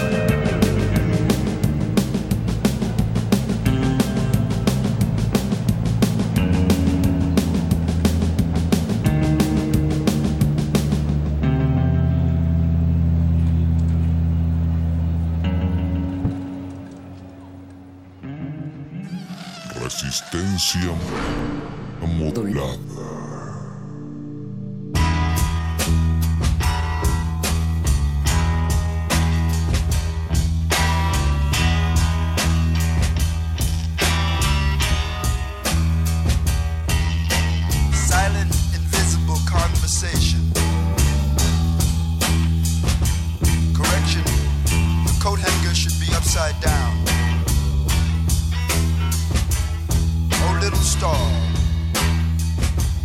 Froggy and Toady carried off the tangerine seeds one by one and came back for the popcorn after dinner.